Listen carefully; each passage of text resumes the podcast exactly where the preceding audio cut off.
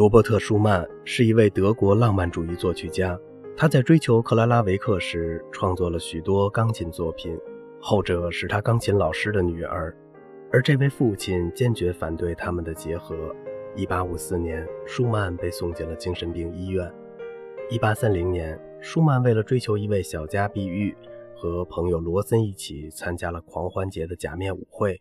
他知道他会在舞会里，为了找个借口接近她。他在口袋里放了一首诗，幸运之神很眷顾他，他发现了那女孩。但是，正当他准备尽兴狂欢时，递给他那首诗，女孩的妈妈气势汹汹地横在两人中间：“收起你的诗吧，面具人！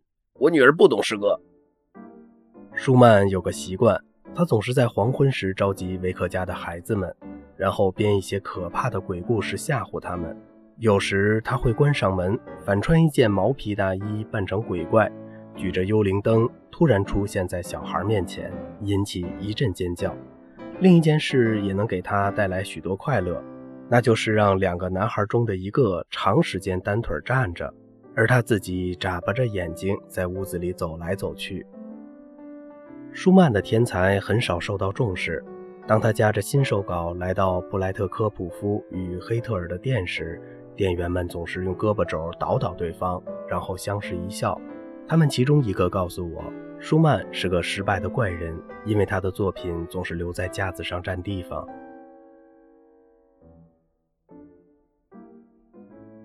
舒曼刚完成钢琴五重奏，李斯特意外地来到了莱比锡，并且要求当晚就听这首作品。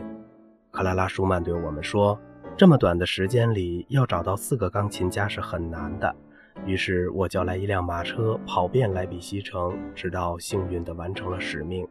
大家约定晚上七点在舒曼家里进行表演。七点钟时，所有的音乐家都到齐了，唯独缺了李斯特。他直到九点钟才露面。在五重奏结束时，李斯特朝舒曼走过去，屈尊降贵地拍拍他的肩膀，说：“不不，我亲爱的舒曼，这不是真家伙，只是乐队指挥的音乐。”在之后的晚餐中，李斯特不停地表达对门德尔松的负面看法。舒曼忍无可忍，起身抓住李斯特的肩膀，叫道：“你怎敢那样说我们伟大的门德尔松？”然后离开了房间。李斯特什么风浪没有见过，也站起身对克拉拉·舒曼深鞠一躬，说：“我对于引起这样不愉快的场面深感抱歉。现在我如坐针毡，请接受我谦恭的歉意，允许我离去。”一次，当我们在等待约阿希姆的到访时，舒曼开玩笑地建议大家合写一首小提琴奏鸣曲，然后让约阿希姆猜每个乐章的作者是谁。我被分到了第一乐章，间奏和末乐章由舒曼完成。勃拉姆斯用第一乐章的主题写了谐谑曲。在克拉拉·舒曼演奏了奏鸣曲后，约阿希姆立刻猜出了每部分的作者。这部联合作品的手稿献给了约阿希姆。舒曼写下了如下题词：在等待他们敬爱的朋友约阿希姆的到来时，舒曼、勃拉姆斯、迪特里希写下了这首奏鸣曲。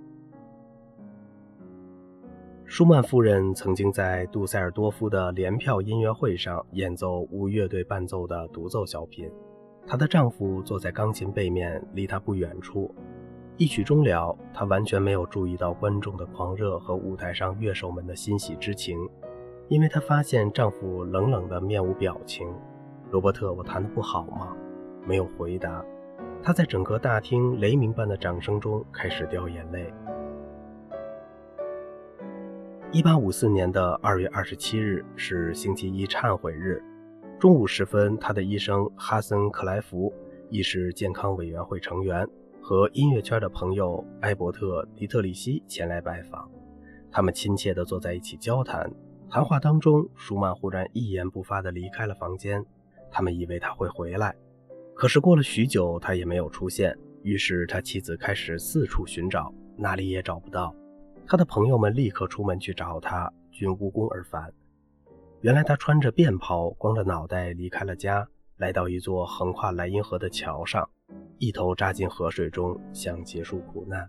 几个水手见状，立刻跳进了小船，划到他身后，将他拖了起来。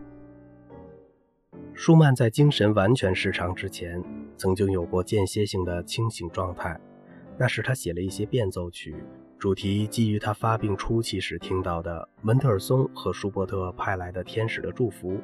尽管舒曼有种不祥的预感，他还是井井有条地处理家务，哪怕细枝末节也不错过。近来，他甚至在所有手稿上写下了最精准的提示，在早期的笔记本中写满了各种评语。其中有这样一句话：“艺术家应该警惕，不要与社会脱节，否则就会毁灭，像我一样。”克拉拉·舒曼日记节选，一八五四年二月十日。整晚，罗伯特耳中都响着一种可怕的声音，一分钟也无法入睡。起先是一个低音的持续嗡嗡声，接着有另一个音不时插入。在白天，这种情况会好转；第二晚还是很糟。接下来的几天也一样，他只有在清早才能享受两个小时的宁静。十点钟的声音又回来了，他忍受着极大的痛苦。他听到的每种声音都变成了音乐，一种用音色壮丽的乐器奏出的音乐。他说，比尘世中的任何音乐都要美妙，这令他精疲力尽。医生说无能为力。二月十七日晚上，罗伯特上床后不久。又爬起来写了一段旋律，他说是天使唱给他听的。然后他再度躺下，亢奋地盯着天花板，胡言乱语了一整晚。早上，天使们变成了魔鬼，唱着可怖的音乐，告诉他他是个罪人，准备将他投进地狱。他变得歇斯底里，痛苦地尖叫，说他们像虎狼般扑过来，并用利爪按住了他。